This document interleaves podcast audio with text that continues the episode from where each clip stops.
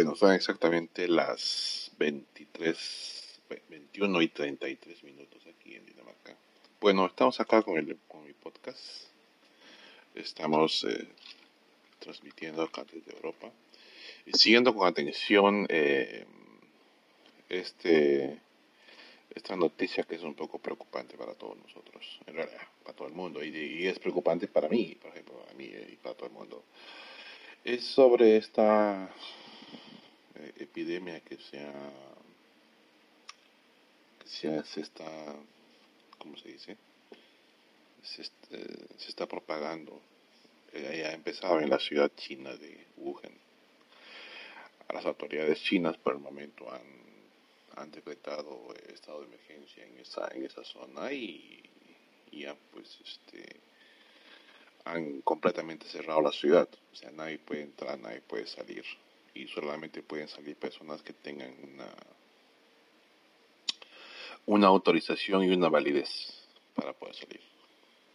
Realmente es preocupante todo esto y espero que las cosas eh, eh, mejoren y que realmente esto no, no llegue a pasar, eh, que no sea solamente una, que sea bueno, probablemente es una enfermedad contagiosa, pero que no se propague de la manera porque con todas las conexiones internacionales, aeropuertos, todos los hubs alrededor de Europa, es, es muy fácil que una enfermedad se pueda propagar tan rápidamente. Eh, hace tiempo, eh, no me acuerdo exactamente, pero este, Bill Gates y su fundación hicieron... Bill Gates está muy interesado en con lo que es este, con cosas eh, que no estamos acostumbrados a, a, a lidiar. Pero él hicieron este hicieron este test, hicieron este, eh, vieron la manera, hicieron este, muestras ficticias para ver cómo sería la propagación de una posible epidemia. Hicieron cálculos eh, por computadora, hicieron modelos por computadora para ver. Y la propagación que, que puede tardar una epidemia a cubrir todo el mundo es una cuestión de días. ¿Por qué? Porque tenemos bastantes lugares que tenemos mucha gente, por ejemplo, estaciones de trenes, eh, metros, eh, transporte público, aviones. Un avión que está viajando, que sale de China, se va a Estados Unidos, y ese mismo avión en Estados Unidos llega y se va a otro lugar. La gente se, se esparce, es una cosa increíble. Y realmente esta, todo esto es una situación este, preocupante.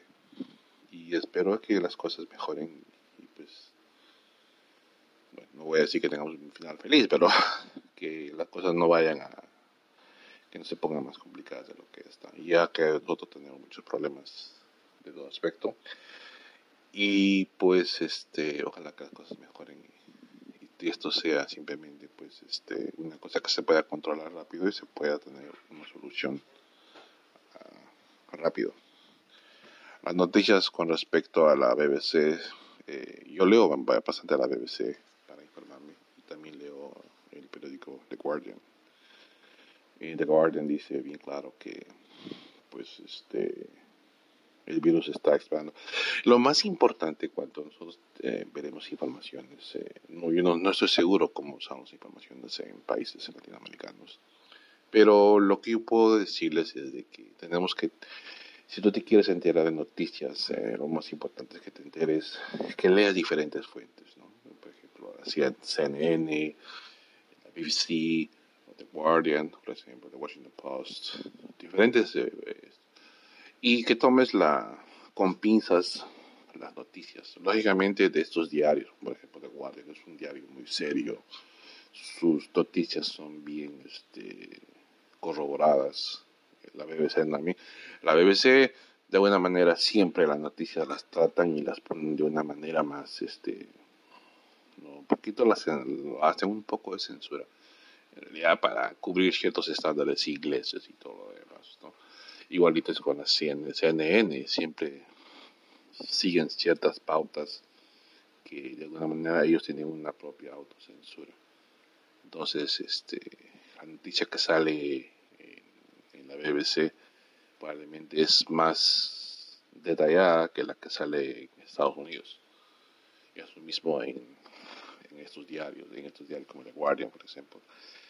O en diarios, por ejemplo, es importante ver noticias, ¿no? Como en otros, eh, de otros países, como por ejemplo las noticias este, de origen ruso, que también tienen otra forma de, explicación. Entonces, este, explican la misma noticia, pero dicen otras fuentes. De alguna manera es bueno saber de muchas fuentes, corroborar y sacar lo mejor de todos ellos para tener una visión un poco más, compre, eh, ¿cómo se dice? Este, una visión más corre, eh, ¿cómo dicen? me olvidé la palabra, este, que saques lo mejor de todo. Entonces, ya puedes enterarte, ¿no? Porque realmente nuestros diarios, eh, de alguna manera, siempre ponen las, las noticias que realmente ellos eh, creen o, o, estiman conveniente, ¿no? Porque tú sabes, los diarios, este, muchos de los diarios, en realidad la industria, la industria, la industria de publicidad, en este caso de, de noticias, de no, estos, estos, por ejemplo, el Guardian, son son eh, son compañías que se generan o se, se mantienen con, con la venta de suscripciones y venta de publicidad.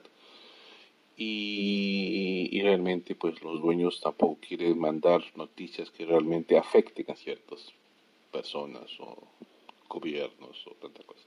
Entonces tratan de ser eh, más, este, ¿cómo se llama? Un poquito más neutrales con la noticia, o sea, ¿no? Eh, no joderla, como se dice, ¿no? Eso, eso, es comúnmente pasa en Estados Unidos, ¿no? Eh, pues bueno, igual pasa en Perú, por ejemplo, el diario El Comercio siempre dan sus, sus, noticias, pero siempre con un sesgo más viendo sus propios intereses, ¿no?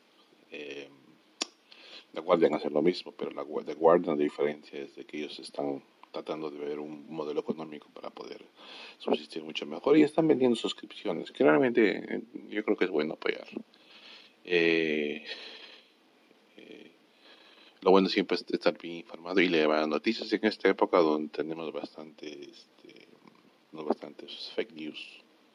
Eso es muy importante. Yo creo que las cosas, este, ojalá mejoren.